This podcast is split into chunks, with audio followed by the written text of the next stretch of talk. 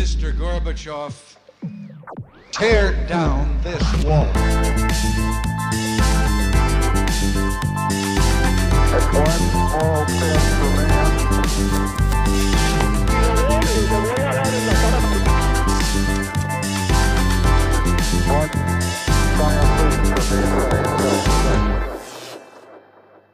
Bueno, hola, buenos días a todos y bienvenidos a un nuevo programa de.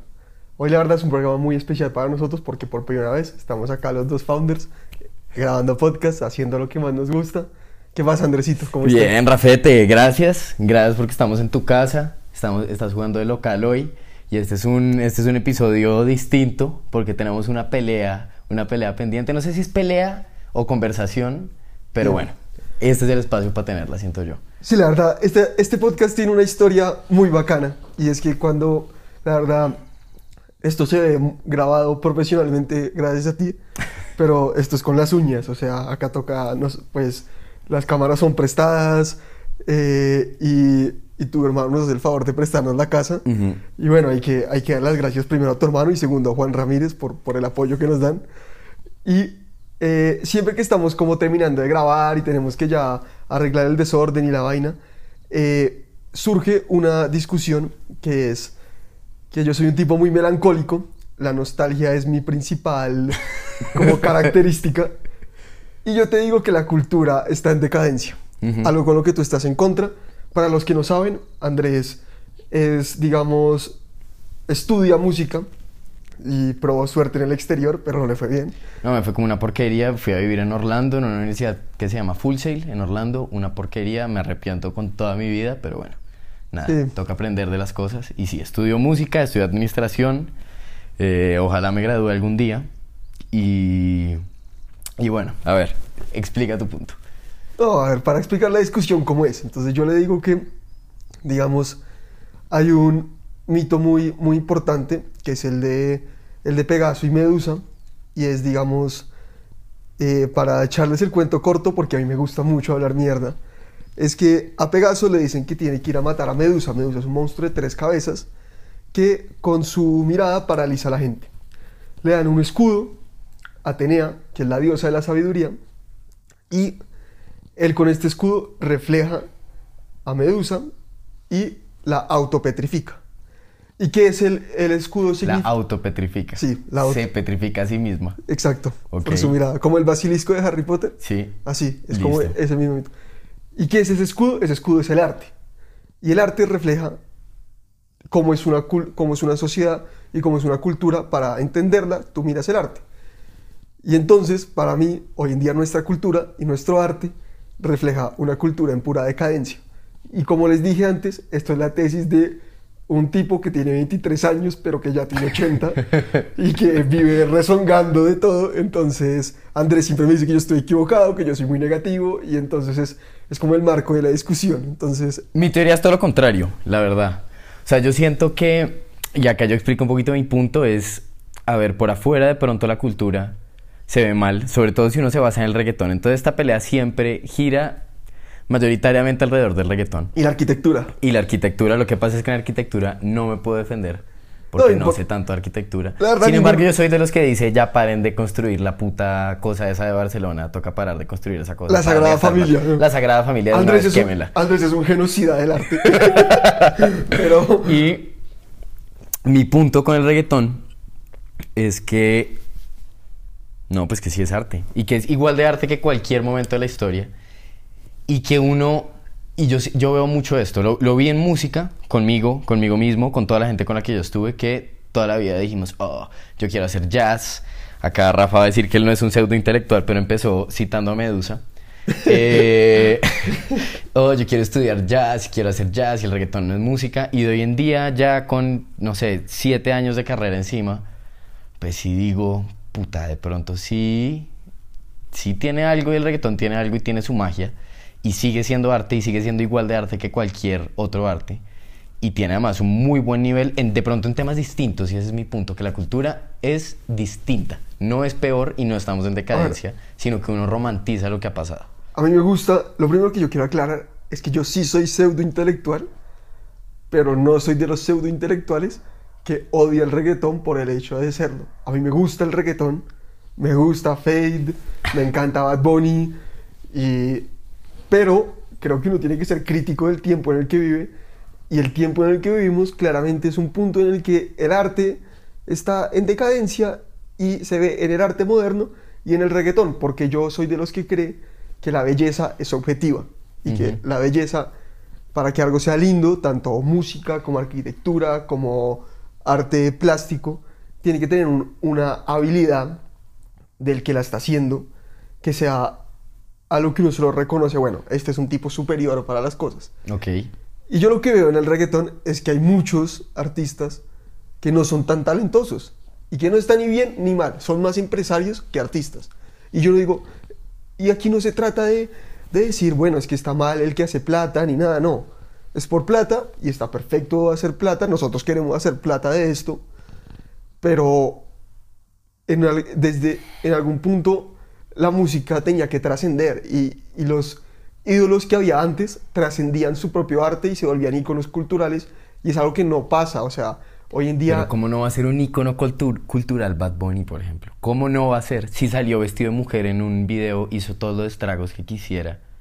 O sea, tiene su vaina. Yo, por ejemplo, ahí en lo de que son negociantes estoy de acuerdo en, en cierto punto porque hay unos que sí. Por ejemplo, acá, y este es el al que más él- le encantan a los profesores y a todos burlarse es a J Balvin. J Balvin sí ve la música como un negocio, eso es innegable. El tipo es muy inteligente, pero por ejemplo, esto de que contratar a un artista japonés como de niños chiquitos para hacer cosas como de niños chiquitos para un álbum de reggaetón, pues sí, es una porquería. Y que después el tipo hiciera, por ejemplo, un video musical en el que salen, que, le- Residente se lo mencionó y todo, que salen eh, mujeres negras con, eh, con, como con bozal o algo así, solamente para llamar la atención, estoy de acuerdo. J Balvin es una porquería. Pero J Balvin es muy pocos de lo que son los, los reggaetoneros. Pero entonces ahora, tú, tú dices que es objetivo. Tú dices que es objetivo. Yo digo, yo Entonces, si digo- es objetivo, necesita tener una matriz, como una matriz de evaluación. Entonces, hagamos la matriz de evaluación de qué hace a una canción objetivamente trascendental. No, no, no, no, no, Andrés. Yo, tú sabes más de música que yo y yo tengo, o sea, yo tengo mi diploma de abogado que nunca sé si lo voy a ejercer o no. Y estoy cursando, entonces sé cuándo no meterme en cosas que no me convienen. Ok, ok. Entonces, obviamente, no me voy a poner, no me voy a, poner a hablar porque yo, primero, soy un tipo que no sabe de música y segundo, al que me ha visto bailar, sabe que soy completamente arrítmico. Ah, yo también, yo no entiendo. yo Entonces- cómo estudio música y bailo tan mal. Sí, yo Esa Es tampoco. una gran pregunta. No, la verdad, yo no estudio música y bailo horrible. Pero, entonces no me voy a meter, pues eso es un tema que lo vamos a discutir, porque tú me dirás más que nosotros, pero no voy a pretender hablar de, pues saber de un tema del que no sé, de qué hace que una canción sea objetivamente buena. Pero sí te voy a decir una cosa, y es que hoy en día las canciones de reggaetón, y se ve mucho en los videos, lo que buscan es llamar la atención antes de hacer algo armónicamente lindo y armónicamente que realmente trascienda. Y es lo que nosotros discutimos siempre. Entonces, ¿qué tienen esta, estos íconos culturales de la música y que tienen estos edificios y que tienen esto, estas obras de arte que perduran en el tiempo y que es algo que yo no veo en el reggaetón y que tú sí?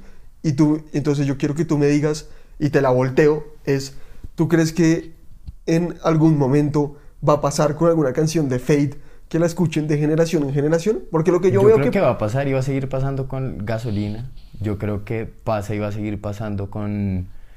Por ejemplo, yo ahorita veo a Bad Bunny demasiado bien en ese sentido y siento que, por ejemplo, Ojitos Lindos va a estar siempre en la mente de la gente. Yo sé que de hoy en día suena chistoso. De hoy en día suena chistoso porque uno dice de verdad gasolina, gasolina o bandolero. Eso es lo que se nos va a quedar el resto de nuestras vidas. Yo creo que sí, honestamente yo creo que sí. Igualmente es música de fiesta. Eso es como decir que estaban mal en los 70s, 80s porque Kulan de Gang estaba ahí. Y eso antes decían también, pues no hacían las mejores letras, pero hacían una producción impresionante, es una música buenísima. Eh, Earth, Wind and Fire, Do You Remember? Eh? Pues sí. No son las letras más complejas, pero son unos músicos ni los berracos. Es una banda buenísima. Y de hoy en día el foco está en otra parte. De pronto el cantante no es el mejor cantante. Esa te lo doy. Pero tiene una voz particular. O sea, Bad Bunny no está ahí porque haya tenido un gran nivel vocal que llame la atención, sino que está ahí es porque tiene una voz que llama la atención. Uno oye el "Eh", de Bad Bunny de una vez uno dice, eso es Bad Bunny. Y eso no pasa, por ejemplo, con la ópera. Entonces uno dice, uy, la ópera clásica. En la ópera todos los cantantes luchan por sonar idénticos entre ellos. Que su voz suene igualita como tiene que sonar un cantante de ópera. Uno lo ve, por ejemplo, también en el vallenato o en la, en la música popular, digamos, en las rancheras. Que la gente trata de imitar una voz siempre muy parecida. O por ejemplo, uy, en la música de, de los llanos, que uno siempre, uno siempre oye un cantante de los llanos y uno dice, no hace falta que diga una palabra, ya sé de dónde es, de, de qué canción es, ya sé todo. En el reggaetón es distinto.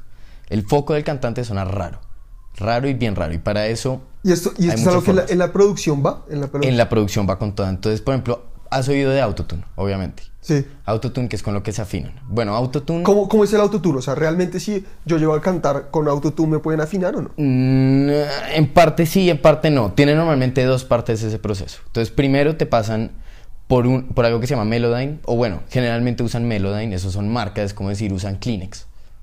Usan pañitos. Eh, es lo mismo con esto. Melodyne cogen tu voz y ese, ese programa lee tu voz y dice, esto que canto acá se parece mucho a esta nota. Entonces, más o menos se parece a ciertas notas y después a mano el productor tiene que correr esa nota a la nota que de verdad tiene que ser. Entonces el productor tiene que saber suficiente de música para poder poner las notas en su lugar.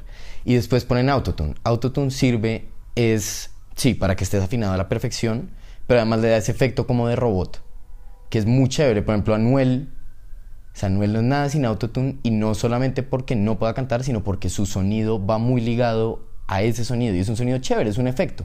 Como puede ser ponerle un eco a la voz, como puede ser ponerle un compresor a la voz, ponerle distorsión a la voz. El autotune es un efecto más. Y ahí entra la producción un montón. Entonces ahí como productores, pues por lo menos lo que yo estudio es, en vez de tratar de que suene bien, porque ya la gente ha sonado bien durante miles de años. O sea, que suene bien, que una batería bien grabada, no. La idea es una batería que suene rara, que suene chévere, y una voz que suene chévere. Por ese lado es que el reggaetón se defiende muchísimo enfrente de los otros. ¿Por qué? Porque logran sonidos muy... Un sonido muy particular, o sea, uno oye a Anuel y de una se da cuenta que es Anuel. Comienza a cantar y uno dice, ¡pum! Evidentemente esto es una voz rara. Y cuando comenzaron a hacerlo fue raro. Y entonces uno llega y dice, puta, esto suena, esto suena distinto. Y yo creo que ahí es donde se va a defender el reggaetón siempre. Entonces yo sí te propongo una matriz de evaluación. De uno por uno, esto va a ser una charla un poquito larga, pero lo voy a defender con, con una lógica. Que es, empecemos entonces con la letra del reggaetón, que yo creo que es lo más criticable de todo. Ok, ¿cierto? listo, sí, sí. Pero a mí no me molesta por el approach, por el enfoque o, o como quieran decir, sexista que tenga. A mí me parece que todo el mundo es libre de, de hacer lo que le gusta y eso no es lo que yo critico. Es la mediocridad. Yo critico eso sí, la mediocridad y la falta de talento de mucha gente que hace reggaetón, o sea, y que, le, y que les va bien, que a veces uno dice, bueno, es que esto, esto lo pudimos haber hecho mm, tres amigos y yo, que Ese tema, ese tema a mí me encanta lo de yo lo podría haber hecho porque se ha demostrado mil veces que no. O sea que, uy, yo puedo hacer eso. Hay un, hay un youtuber muy famoso que se llama Alvinch, que es colombiano. Y el tipo estudió también música. Y le dio por decir eso. Entonces, oh, siempre critica el reggaetón, habla pestes del reggaetón y dice, uy, esta canción yo la puedo hacer. Entonces el man rehace las canciones o hace su propia versión de una canción de reggaetón. No, ahí lo oye y suena una porquería, suena aburridísimo, uno nunca va a oír eso en una fiesta. Y es porque hay mucho más detrás. Pero bueno, entonces dejemos lo de las letras, que Pero son ¿cu- muy mediocres. ¿cuál es la matriz que tú planteas? O sea, tú que Yo diría música, que lo primero sería lo que más critican, que sería la letra. Después ya la parte musical que vendría siendo melodía, armonía, que es todo lo que suena como en el fondo de la, de la canción, ¿no? Entonces la melodía es como el tu, tu, ru, ru, ru, y en el fondo suenan como un montón de notas sonando al mismo tiempo, ¿no? Como Ok. pan, fan. Sí. Sí, la, la melodía es como el, el carro, la armonía es la carretera. Entonces, la, la melodía se va moviendo por la armonía. Y lo último es la producción, que ahí sí, en mi opinión, la retotea el reggaetón. Pero bueno. En letras, empecemos por las letras. No son las mejores, pero es que tienen una forma de ser pensadas que acá me Oye, va a espérate, saltar a la yugular. La producción fue lo mejor que te, lo que te hizo cambiar tu punto de vista del reggaetón a- de, Me pasó, y acá yo tengo un, un man con el que yo estudio que se llama Daniel. Y este Daniel siempre ha, ha hecho reggaetón desde chiquito y vi- veía videos en YouTube y yo qué sé. Y llegó a las clases con nosotros, todos de música clásica, de jazz. Llegó este productor de reggaetón y nos dijeron, tienen que hacer un jingle de 30 segundos. Hagan un jingle de 30 segundos. Y se tiene que parecer más o menos a una canción de Basilos, que era por hacerme el bueno. Se tiene que parecer, parecer a esa canción. Tiene que tener como ese, ese feeling, ¿no? Sí. Entonces todos lo hicimos, todos hicimos la entrega. Llegamos el día de la entrega, a uno en esas entregas es a quemar ropa. Tú no das tu nombre, nadie sabe qui- quién, de quién están oyendo el trabajo. Tú sabes, porque es tu trabajo. Eh, y te vuelven mierda. Y la oyen todos y te dicen, esto es una porquería porque esto, esto es una porquería porque esto, esto es una porquería porque esto. ¿Y ese día qué pasó? Ese día, este tipo lo presentamos todos, todos estábamos como en el mismo nivel, digamos.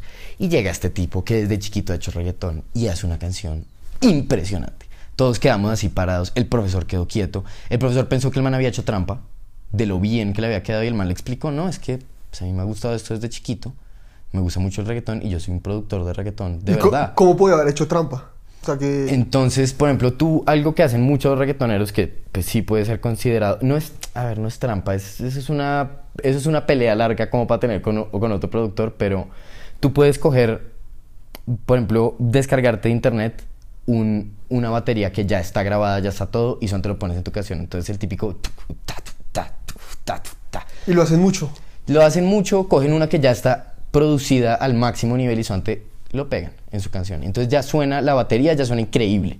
Entonces ese nivel ya es como, wow. Entonces el profesor pensó que el man había hecho eso, que había cogido una batería de un profesional y la había puesto en su, en su canción. Efectivamente no.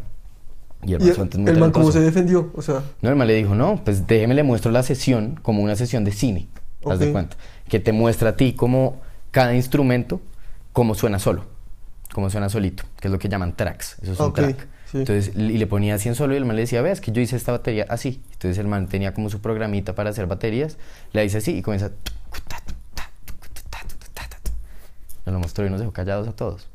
Entonces ahí es por eso es que yo digo que la producción, ahí fue el día que yo me di cuenta, puta, estoy a años luz de ese nivel de producción y claramente esto tiene su propia ciencia.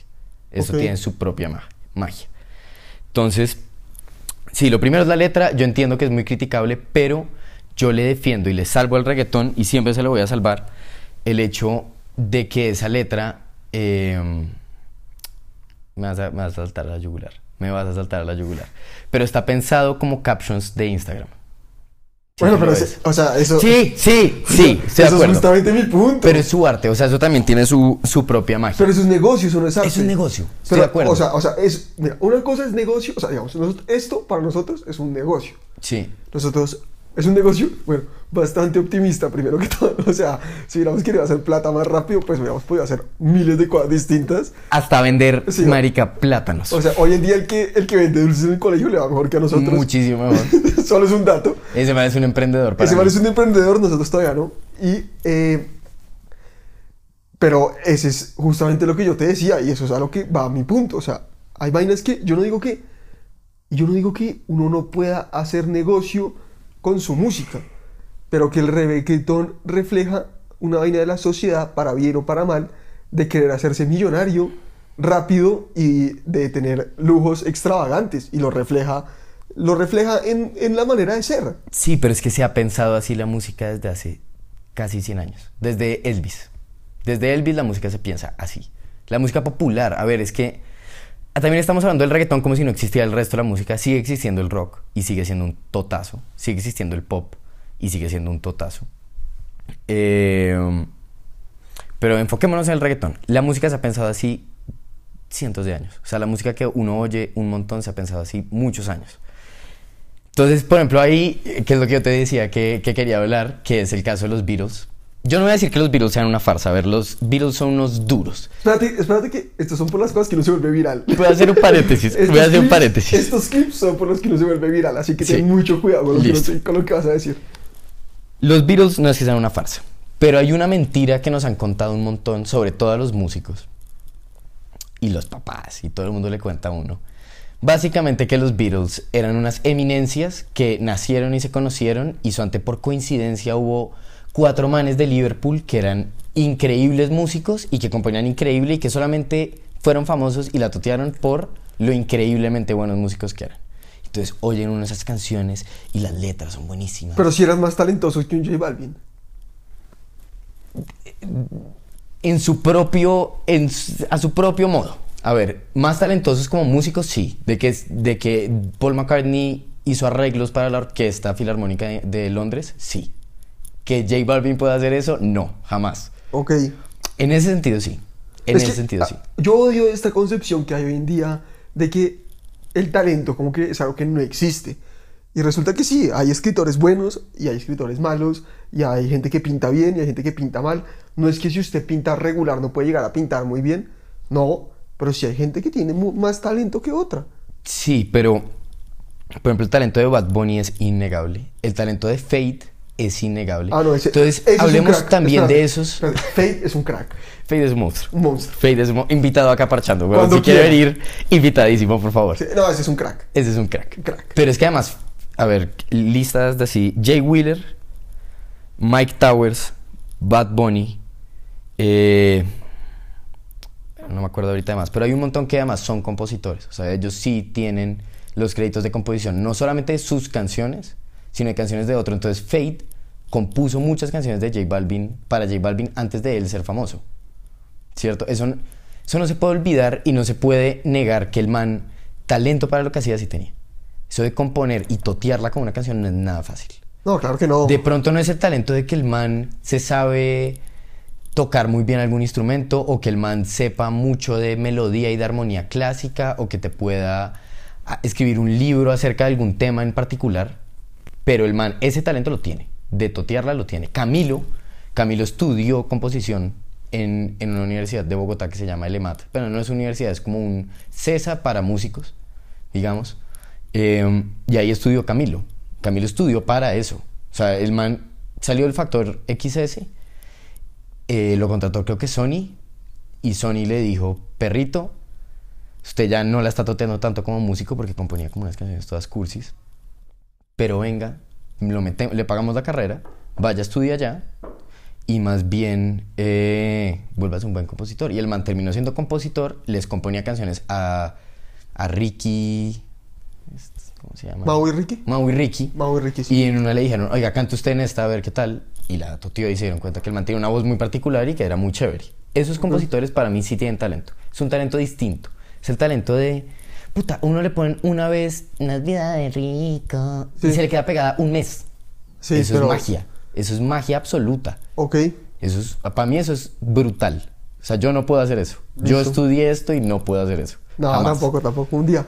Un día de pronto uno le pega. Sí, ok. Pero bueno, por ahí, digamos que sí hay, sí hay cierto talento en, en el reggaetón, pero bueno. Pero mi punto iba con lo de los Beatles es. Ese cuentico de que los manes eran puro talento es una farsa total. ¿Por qué? Porque los manes tienen, siempre tuvieron detrás un equipo. Igual que Elvis. Elvis no, no componía sus canciones. Digamos que en lo que se salvan siempre Lennon y McCartney es que compusieron más horas de música que Beethoven. Entonces, eso es absurdo. Y los manes creo que se sentaban todos los días a componer y sacaban tres canciones al día. Eso es absurdo. Pero ellos detrás tenían un man, a ti que te gusta la arquitectura, esto te va a gustar. Un man que se llama George Martin. Este George Martin es, era un salvaje. Lo llamaban el quinto Beatle, era el productor de los Beatles. Productor, arreglista y negociante como el putas. El tipo era muy buen empresario. Y el man se dio cuenta de algo de, del arte gótico, de la arquitectura gótica. Que es, ¿qué, qué es lo más importante de una capilla gótica? Se nota. O sea, uno llega y uno, ¿qué es lo que ve? Esta, nuestra eh, puerta en el centro absurda, ¿no? Uno siempre ve estas puertotas y ahí es donde, a donde va tu atención. En el centro siempre tienen algo simple, pero grande y como épico, ¿no? Como Sí. mágico. Pero es lo más simple. Y Si tú lo divino. miras, y divino, Es que, y divino. Como, y como a mí me gusta que sean las cosas, que sean divinas, Divinas. objetivamente Es- divinas. eso sí es innegablemente como cuando, uno, impresionante. como cuando uno va a Sevilla, que Sevilla es lindo, punto. Sí, ok. Lindo, y Ok. díganme lo que quieran, pero es lindo, es indebatible de que no es... O sea, si te parece feo Sevilla, marica, ya, ya no, no, no tienes, o sea, ya, no- pues tu gusto no es respetable para la humanidad. Bueno, pero es, es divino el centro, pero es lo más simple también. Ok. O uno no ve todas las gárgolas y toda la magia no están en el centro. Todas estas venas raras que dicen como, uy, el antropólogo no sé qué encontró que tenía en la parte derecha. Eso nunca lo encuentran en la mitad. En la mitad está lo simple y lo más lindo y lo más grande y épico. Y sí, es muy épico en el centro, es muy mágico, pero la magia, realmente para el que le gusta la arquitectura, no va a estar en la puerta del centro, sino en la puerta de los lados. Entonces, ¿qué es lo que se dio cuenta eh, George Martin? Duro, absoluto, un monstruo, es mi ídolo máximo. Tipo se dio cuenta que toda esa arquitectura era tan impresionante. Era porque tenían como es- era muy, muy bien pensada la estructura para que tu atención fuera al centro. Lo más importante es el centro. Mira para acá, acá está Dios. Pero al lado, como que decoremos, hagamos cosas bonitas por, al lado. Y en el centro hagamos esta cosa grandiosa, pero simple. ¿Y cuál es el centro de las canciones de los Beatles? los coros. Entonces, los Beatles, bueno, esto es debatible, pero los Beatles realmente son los que popularizaron lo que hoy en día conocemos como verso, coro, verso, coro. ¿Eso antes no era así? Eso antes no era así. Y uno le parece rarísimo. Uno oye, por ejemplo, canciones de Elvis y uno dice, no, sí tiene coro. No, no tiene coro. ¿Cuál es el coro? No tiene ni idea. Por ejemplo, eh, eh, Can't Help Falling in Love. ¿Cuál es el coro? Siempre repite la misma parte con diferente letra varias veces, hace como una parte cambiante y vuelve a repetir otra vez lo mismo, pero no tiene un coro. Los Beatles popularizaron uno el coro, dos la simplicidad. Entonces, hay muchas canciones de los Beatles que son muy complejas, pero las partes más importantes de las canciones siempre son súper simples. Y las canciones más famosas de los Beatles, yo diría que el mejor ejemplo de esto es Hey Jude. Entonces, Hey Jude toda la canción está pensada para que al final llegue como a este clímax que vendría siendo la puerta del centro, que es na, na, na, na, na, na, na. Todo el mundo ahí Sí. se para y se enloquece. El video está pensado así, todo está pensado así. Y es porque, ¿qué hacía Martin? Llegaba este man y los Beatles componían a la maldita sea. McCartney y Lennon escribían mil canciones. Y este man, como es arreglista, que literal arregla las canciones para que funcionen, cogía y organizaba la canción, la estructuraba pensado para vender. Entonces, hagamos versitos, che- dejemos que estos locos hagan sus locuras en los versitos y después hagamos coros o, o, digamos, o partes climáticas muy simples, pero muy grandes y muy importantes. Así están pensadas todas las canciones famosas de los Beatles. O sea, est- estaban pensadas como producto comercial. Como producto comercial, como qué vamos a hacer que la gente cante una y otra vez en su cabeza, qué vamos a hacer que se pegue. ¿Y cuando la música empezó a ser así como producto comercial? O sea, empezó a pensarse... Porque nosotros, nosotros acá lo vivimos mucho. Sí. Yo te, yo, yo, yo te siempre te, te cuento que nosotros queremos la historia, o sea, Ujú. el cuento que aquí empezó con la discusión que tenemos siempre y con qué clip bueno es el que queremos sacar, ¿sí me Ujú. entiendes? Y digamos, cómo empezó la música a pensarse así, como en, como, bueno, esta canción tiene que ser un producto, no tiene que ser para solo como me gustaría a mí que fueran las cosas, de que solo sean buenas por ser buenas, no pueden ser locuras, sino cuando empezó a ser un producto como tal, o sea, como a hacer como, bueno, esto es un producto comercial que necesitamos que se reproduzca internacionalmente y cuando necesitamos eh, este tipo de cosas. Tú cuando... Digamos que el primer ejemplo de eso, yo diría que es Beethoven, pero realmente ese no se le comerciali- comercializó tanto. Lo que pasa es que Beethoven, Beethoven es muy importante para la música, sí, por gran compositor, pero porque además era una maldita superestrella. Era un tipo que estaba loco, sordo, era bravísimo y componía la música pensada para que le pusieran atención. Entonces el man detestaba con el alma que la gente se quedara dormida en sus conciertos. Entonces el man, ¿qué hacía? compone Beethoven y uno lo ve mucho, partes así, pasitico, pasitico, pasitico, pasitico. Y de la nada un fortísimo, o sea, que toté. Entonces la gente se está medio quedando dormida y como, ay, esta parte tan tranquila y tan linda la nada. ¡fam, fam, fam! Ok. Eso le encantaba a Beethoven. Y digamos que fue el primer como rockstar, era Beethoven. Cuando salió la novena sinfonía era como cuando Fate saca una nueva canción. Entonces, el primer rockstar, Beethoven. Primer rockstar de verdad. Pero después... caprichoso. Caprichoso, mañoso, estaba re loco. porque son así. Sordo. Yo, yo con, Arti- yo con Andrés, caprichoso. El primer verdadero rockstar era Beethoven, porque además antes le respondían mucho más a los reyes, digamos ya lo que el rey quería. Con Beethoven uno ya comienza a ver más una independencia, como este es el artista y el foco es el artista, salió la novena y fue el totazo de los totazos, de verdad la gente era... Tan, tan, tan, tan, Pregunta desde la ignorancia, ¿la novena es el himno de la alegría? Es, el, es donde está la oda de la alegría, pero es una Ok. composición como de, como de media hora, 45 minutos, que en una parte tiene la oda de la Ay, alegría. tú sabías que uy, esto, esta historia va a dar pena y hoy en día que soy pseudo intelectual, que me las doy de pseudo intelectual, va a ser muy chistoso que cuente esto, pero yo me demoré como hasta séptimo, octavo en el colegio que me pusieron a, a intentar tocarla en piano. Todos pudieron, obviamente yo no pude porque yo era descoordinadísimo para la música, creyendo que la Oda de la Alegría era el himno de la Copa Libertadores. porque cuando uno, cuando uno... Qué cuando- risa maricón la que me salió. Cuando uno empezaba, cuando- ¿tú te acuerdas que los partidos de la Copa Libertadores empezaban Sí, con la novela? sí, y yo decía, sí. uy, esa es la música de la Copa Libertadores. y, después, y después un día dijo, no, pues es Beethoven. Y ahí uno se da No. cuenta que uno solo, pues ha se sido, me había olvidado esa parte. ha Sí, era la sido- canción de la Copa Libertadores. ha que sido un ignorante toda la vida. Pero No, pero esa es la ignorancia más normal del mundo. Creo que mi papá todavía no sabe muy bien cuál es la Oda la Alegría y a mí me tocó tocarla en todas las versiones estudiando música. sí, pero, pero, pero decir, con, aparte, cómo son los profesores de música del colegio que son como, porque, ah, bueno, y qué pena si alguien se ofende, pero son como esta gente llena de sueños frustrados. Y sí, uy. Entonces, entonces como, no, vamos a tocar la, la novena de Beethoven. Y llega un man y dice, uy, el himno de la Copa Libertadores. Todavía me acuerdo con el desprecio que me miró la profesora. No, pero cómo no se va a reír. no, lo sé. Pero bueno, entonces, ese fue, o sea, Beethoven es como el primero. Beethoven, bueno, y ahí, por ejemplo, chévere, creo que no se me ocurre una melodía más simple que la Oda de la Alegría. Creo que es como do, re, mi, fa, sol. O sea, va, es una escala que va y sube, sube y baja en el piano, uno la puede tocar así. La melodía más simple del mundo, así como para, para decir que la simpleza, que algo sea simple no es que sea malo. Ah, hay puya, hay puya. Ay, hay- ay, ay, hay pullita del reggaetón. Hay puya. Eh, pero digamos que ya el rockstar comercializado original de todos es Elvis Presley. Elvis Presley llega y le gusta la música de negro. En esa época era música de negro. Existía, existían muchos expositores de, del, del rock y del, del blues, pero de la nada se vuelve famoso es el blanquito, porque efectivamente lo cogen unos productores y dicen, esto vende. Sobre todo vende además a la juventud, porque es como música del demonio. Ok. La gente lo ve como música prohibida y nada que le guste más a la gente que lo que está prohibido.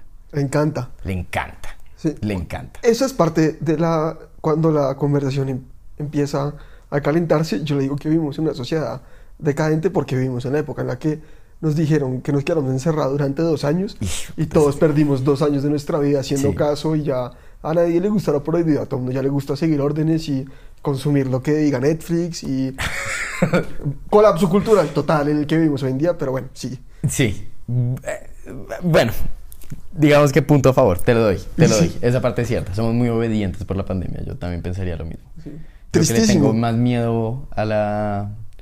Yo no podría tenerle más miedo a la autoridad y desde la pandemia le tengo más miedo todavía. Sí, yo, yo de lo que me siento orgulloso es que nunca, nunca me comí el cuento entero. O sea, Mm. y pues sé que mucha gente sufrió mucho y que mi actitud es reprochable, pero, pero las cosas que se hicieron en, en, en función de protegernos fueron... Esa es otra pelea. Esa es una pelea de dos días seguidos. Eso es un especial cuando tengamos un millón de suscriptores. Sí. O sea, una pelea de siete horas. 24 hours. Sí, esa, pero es quizás muy delicada. Esa es muy delicada. Esa es muy delicada. Pero, entonces, ¿qué te estaba diciendo? Sí, la gente le gustaba lo que no podía hacer. Y eso en esa época era este man bailando sexy, apareciendo después en películas con viejas, haciendo músicas de negro, un blanquito haciendo música de negro y retocada para sonar blanca. Oye, esa qué, música. qué impresión como... O sea, y te voy a cambiar de tema, pero es algo que siempre me llamó la atención, como si algo aparece en Forrest Gump fue importante, ¿no? Sí. Es algo que tiene esa película, ¿no? Que es como impresionante. ¿no? Hace años no me la veo. ¿Elvis Presley aparece en Forrest Gump? Sí, claro, o sea, él empieza como a hacer el movimiento de Elvis con las piernas. Ah, sí. o sea, si sí, algo sí, aparece en Forrest Gump, es importante culturalmente, o sea, está, esa película tiene eso, que el que la hizo es muy, muy, muy, como muy perspicaz. Ah, bueno, tú te burlaste de ti mismo, yo también me burlo. Yo hace por ahí un año aprendí que Forrest Gump no es una persona que sí existió. Digo, Yo siempre pensé que sí era una persona real que había existido, así de huevón, porque nunca me había puesto a leer. Y un día yo sí ese. Fui, fui a Washington fui a visitar a unos primos míos y yo decía, no, ese hijo de puta no se metió a esa. No, no hay forma. No, no, no se pudo haber metido a esa, a Esa- esa fuente, a esa vaina, no puede ser. ¿por qué? Pues porque es una porquería. Yo dije, no, ¿qué se va a meter ahí? Además está todo el tiempo vigilado por toda la policía del mundo. ¿Cómo se metió sin que lo sacaran? Y ahí, así a escondidas, me metía. Eh, ¿Forrest Gump existía? no. Ajá. Soy una hueva. Bueno, esa está buena también. Esa está, no, esa sí da pena. Esa sí es pena, pena. O sea, yo pensé que la misma persona había hecho todas, que alguien, que alguien se había caminado a Estados Unidos, se había trotado a Estados O Unidos, sea, que era una biografía. que era una biografía. No. Que estaba basada en hechos reales. Yo decía como, bueno, le mete un poquito de ficción, como es Hollywood, pero ese tipo sí existía. Existía un Forrest Gump que algo hizo.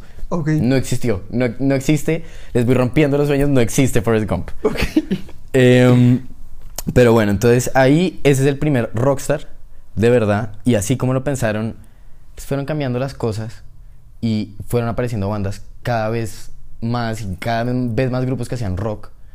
Y todas cuando comenzaban a tutearla, se les metía un equipo detrás a producirles todo, a hacerles todo. Entonces ahí es el ¿Un primer equipo rockstar. detrás? ¿Ah? Tenían un equipo detrás. Tienen un equipo detrás. Ok. Todos comienzan a tener un equipo detrás, incluidos los Beatles, incluidos los Rolling Stones. Eh, y de ahí en adelante, lo que va- vamos a ver siempre es siempre un productor muy bueno, como, como es el caso de Max Martin, que estaba detrás de. Todos se llaman Martin. Bueno, eh, que estaba detrás, creo que de, de Def Leppard y también de- debió haber estado detrás de Bon Jovi. Bon Jovi es un producto. Bon Jovi es, es el J Balvin de, del rock. ¿Por qué? Cantante muy bueno, que no es J Balvin, pero un cantante muy bueno, pero de resto pues les producían todo, lo hiper recontraproducían porque el man era churro. Y vendía era porque era churro. Y también hacen muy buena música, pero innegablemente era un, era un producto comercial. Y eso se ha seguido pensando hasta el día de hoy, que es a donde ya llegamos al reggaetón. Entonces, yo digo que se le puede criticar de pronto que la- de hoy en día la gente busca simplicidad y mediocridad en, en el arte y que de pronto buscan en la música captions de Instagram, ¿cierto? Para poder poner eh, el gatito tuyo te perdió y le- una foto así en el sol. Sí. Pero no se le puede criticar el hecho de que se piense como negocio porque se ha pensado como negocio porque mueve mucha plata la música. Se ha pensado como negocio durante 100, 100 años por lo menos. Que se piensa 100% como un negocio. Esto da plata. Entonces generemos plata. Entonces ahí yo digo, está, está bien, critica las letras, pero no es algo que no se haya hecho antes.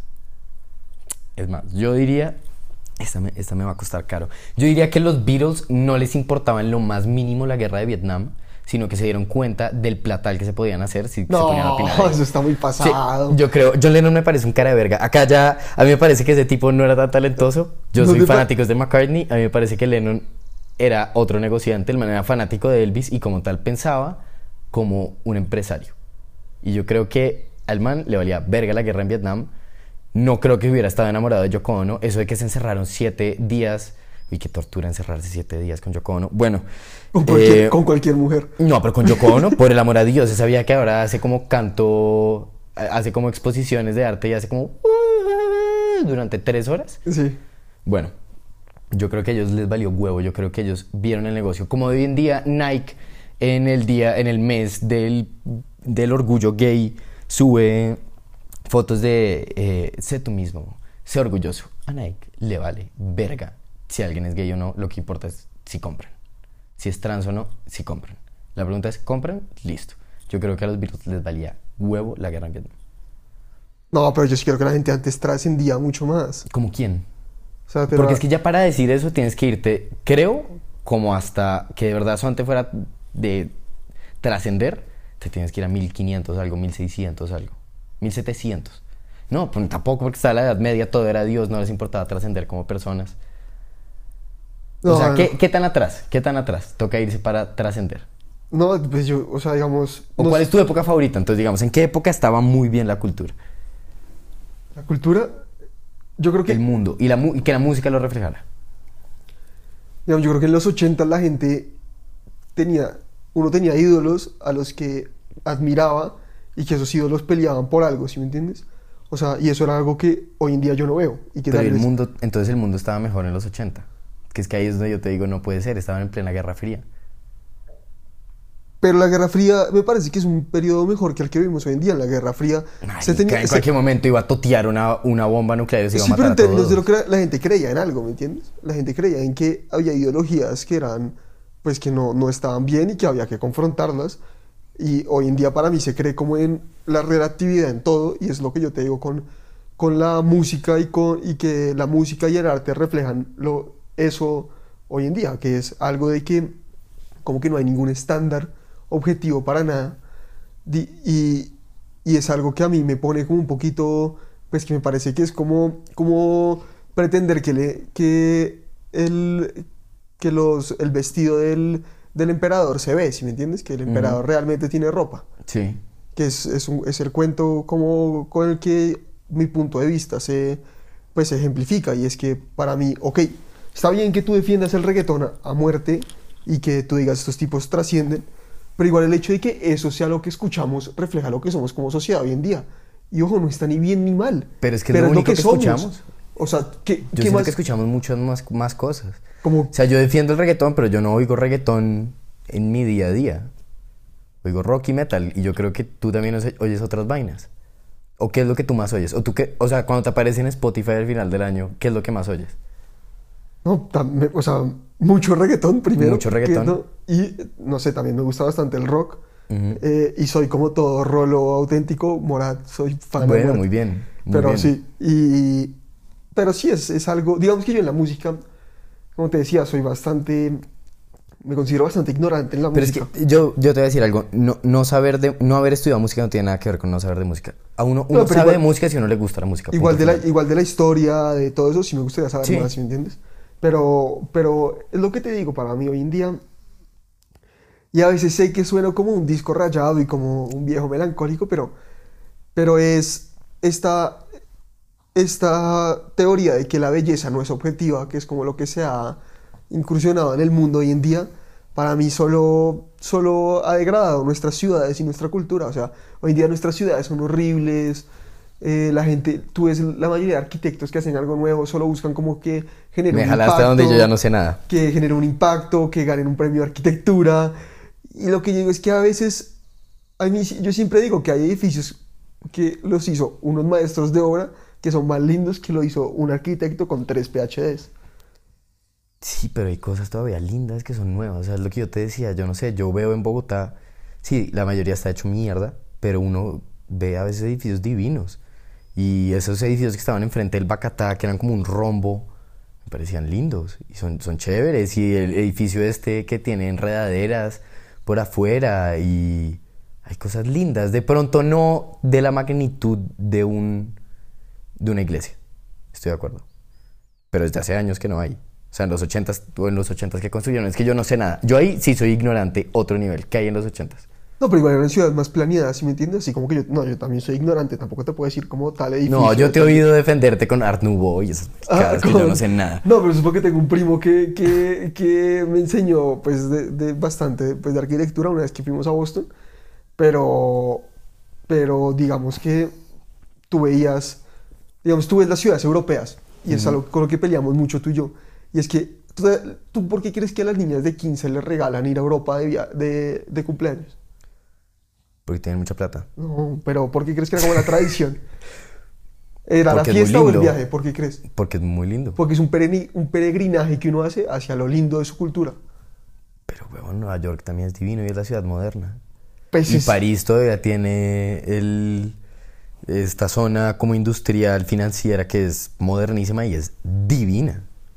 Pero igual, o sea, digamos, lo que yo te digo es que cada vez en la arquitectura moderna y con la influencia de lo- del estilo brutalista se ve cosas más feas. Y mí eso- brutalista me gusta. Yo, yo el otro día lo, de- lo único, la única palabra que yo conozco de arquitectura es lo brutalista y me gusta.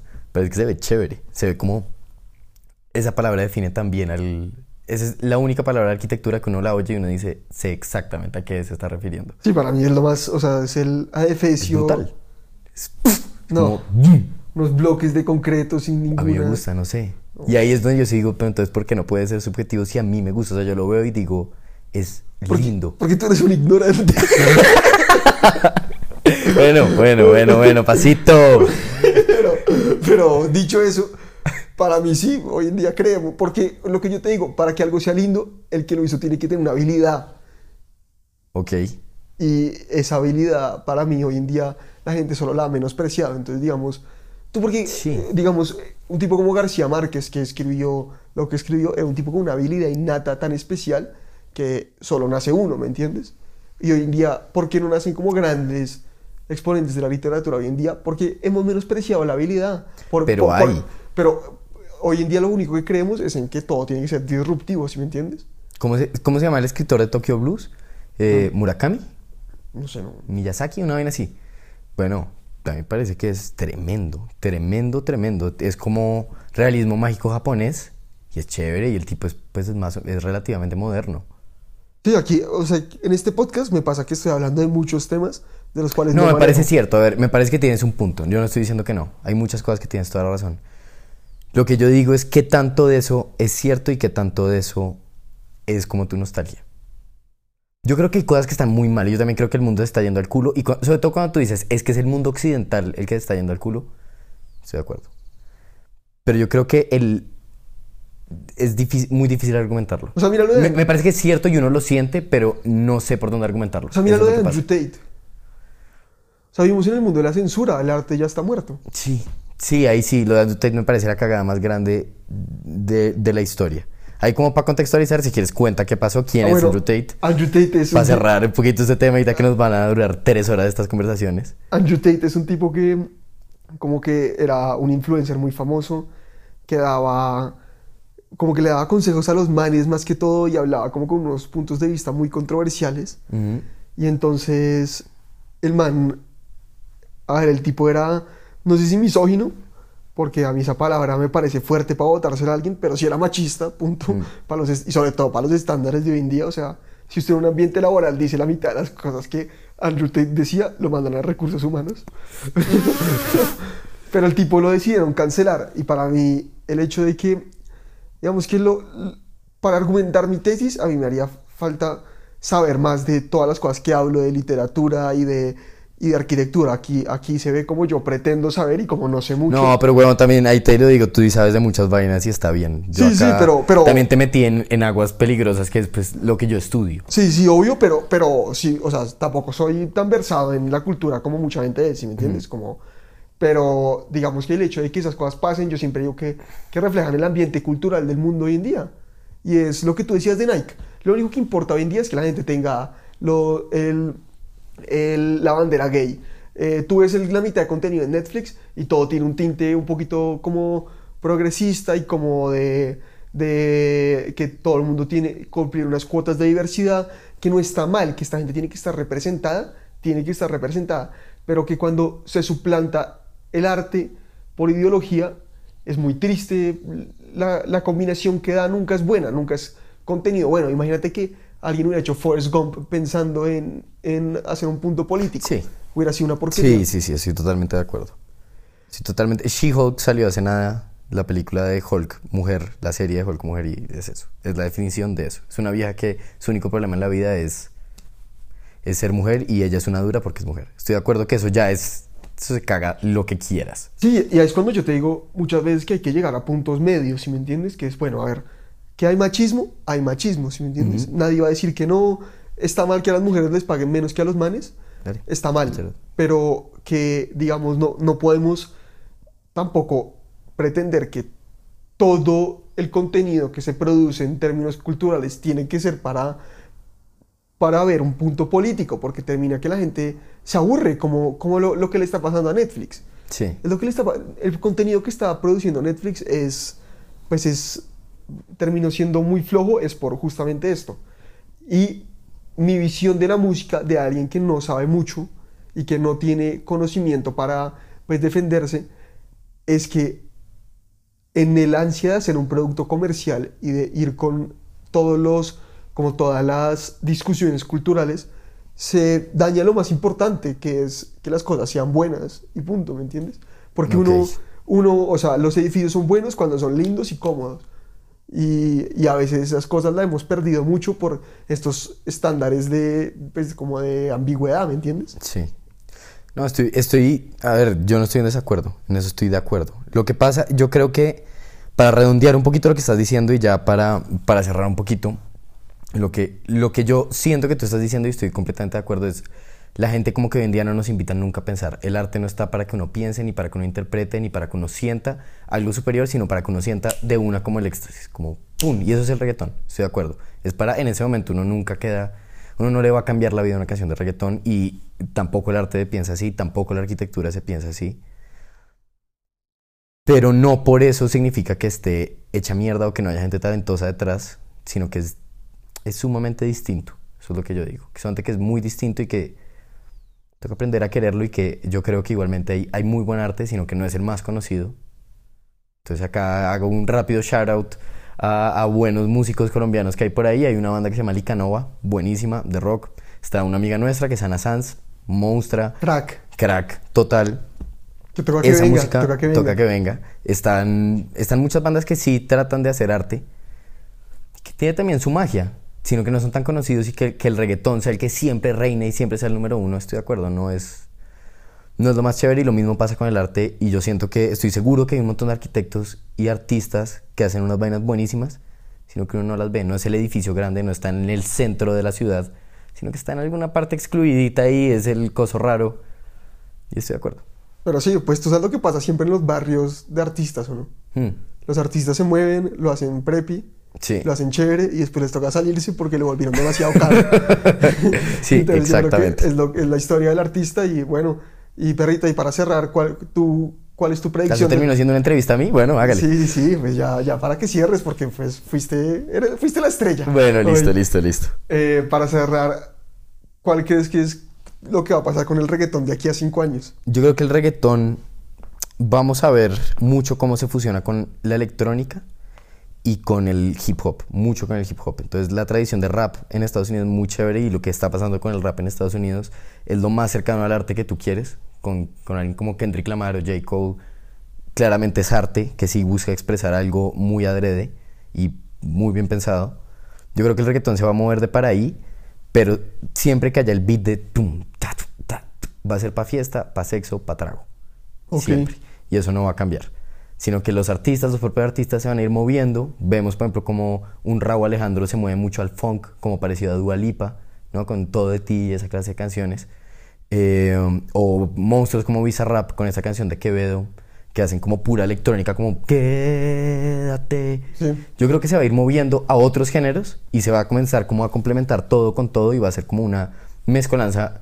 Yo espero muy chévere de música y yo espero que yo esté ahí metido, ojalá. Bueno, perrito, nos veremos y... Oiga, muchas gracias, estuvo tremendo. Oiga, Rafete, gracias por la casa y toca repetir uno de estos. Y bueno, oigan, oigan, y si quieren opinar, si tengo razón yo, si tiene razón Rafa, invitadísimos. Y recibo hate.